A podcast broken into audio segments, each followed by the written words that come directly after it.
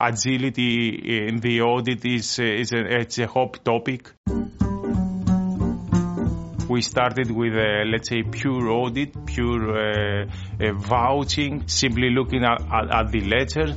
Now we are uh, in the phase of uh, predictive analytics. We are doing much analytics in uh, KPMG. So we're looking at the outliers and uh, trying to understand what is different from the norm. What we would like to reach is a cognitive analysis, so we have an artificial intelligence incorporated in the audit. In KPMG, we are in a good position eh, and trying very hard to reach that, that point.